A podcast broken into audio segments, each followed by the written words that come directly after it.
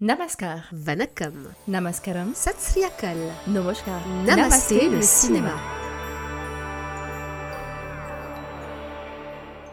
Nous sommes le lundi 19 février 2024 et voici les actualités du grand et du petit écran indien décryptées en exclusivité par Bolly Co.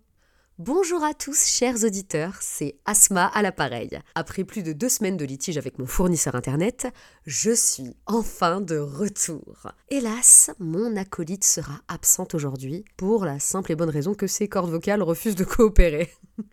du coup, son programme du jour, c'est avant tout beaucoup de repos, du lait chaud avec une pointe de miel. Alors joignez-vous à moi pour lui souhaiter un prompt rétablissement.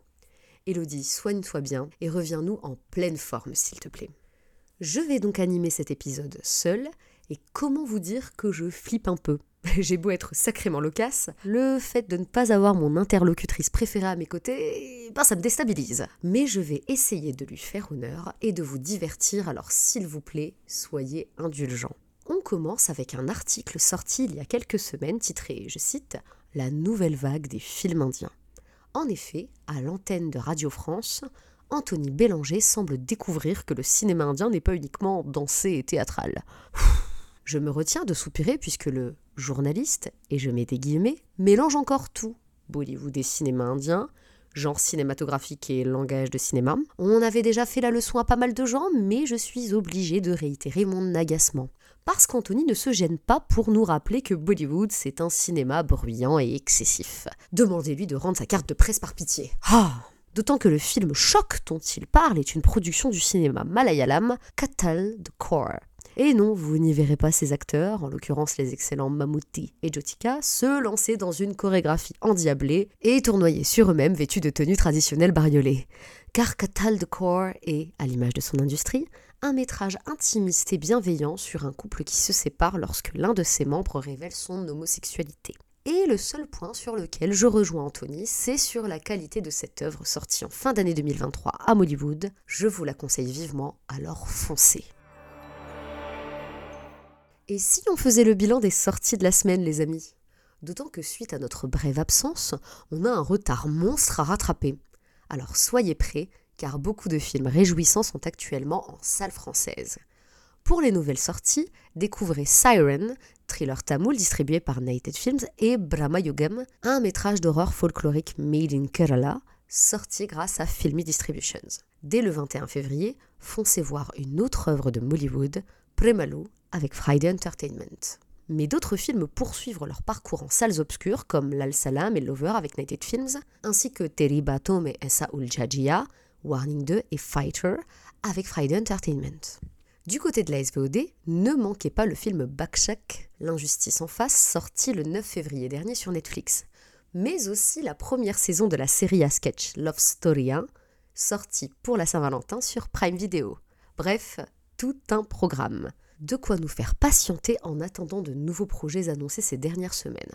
On a effectivement eu droit à l'annonce de sortie de The Crew avec Karina Kapoor Khan, Kriti Sanan et Taboo ainsi qu'à un premier aperçu de la série Hiramandi au casting féminin dantesque et dirigé par Sanjay Bansali. Mais comme j'adore tirer sur l'ambulance, on va plutôt se pencher sur les deux cancres de l'industrie indie. L'un est la cible permanente de mes invectives pour son inquiétante mais aussi constante médiocrité. L'autre a quant à lui sombré dans la daube pour servir des intérêts plus sombres, alors qu'il avait le potentiel d'être parmi les meilleurs de sa génération. Pour ceux qui commencent à me connaître, vous l'avez sûrement déjà deviné, je parle de Tiger Shroff et Akshay Kumar. Et comme Dieu a décidément beaucoup d'humour, il a fallu que ces deux acteurs que j'exècre de tout mon être fassent un film ensemble. Et quel film? On parle ici de leur métrage d'action commun, Baremia Chotemia.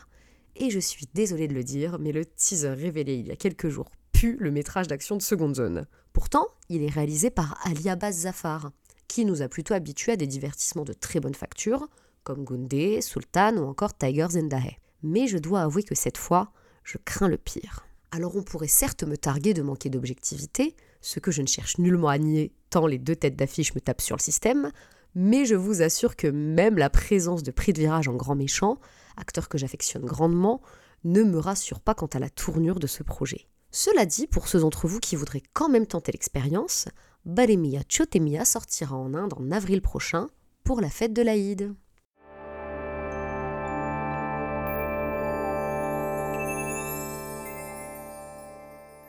Et c'est tout pour aujourd'hui. Un grand merci de m'avoir écouté. C'est sur la mélodie de Raja Rani du film Kuchkata Hojae que l'on se quitte. L'occasion pour moi de vous rappeler que cette comédie romantique qui lance la carrière au cinéma du chanteur Guru Randava est sortie en Inde le 16 février dernier.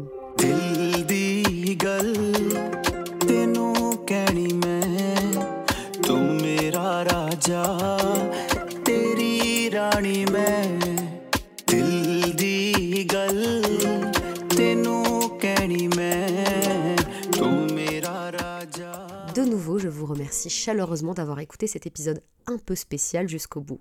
J'espère sincèrement que le résultat vous a plu, même si l'absence d'Élodie s'y est fait cruellement ressentir.